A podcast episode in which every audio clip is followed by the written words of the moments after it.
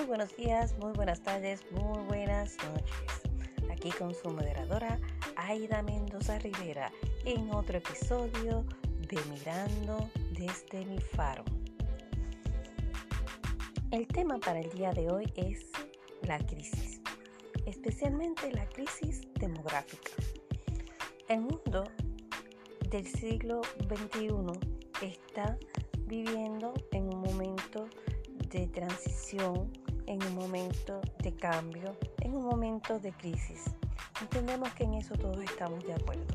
Pero hay una crisis que, que me preocupa grandemente y es la crisis demográfica. ¿Por qué? Porque miren, una generación es la que ayuda a la anterior. En términos de retiro, por ejemplo, la generación que está trabajando es la que paga el retiro de, los retirados. Así que una generación que trabaja es la que paga el seguro social de los que están recibiendo. Así que mire, es, es importante el crecimiento demográfico. Es importante el principio básico de crecer y multiplicados cada día estoy escuchando más personas jóvenes que dicen, yo no quiero tener hijos. Mire, si usted no puede porque viene con un defecto de fábrica, como algunos de nosotros, pues mire, se entiende porque usted no tiene la capacidad de reproducirse. Perfecto.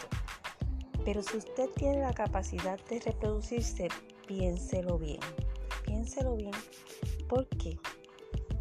Porque mire, si esta generación decide no reproducirse, la gente que trabaja en educación no va a tener a quien educar dentro de unos años.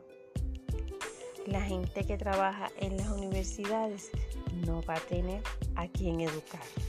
Así que va a haber unos empleos que van a tener que reducir la cantidad de personas que van a trabajar cada día más nos damos cuenta que estamos viviendo en una generación envejecida por esta decisión de una generación de no tener hijos.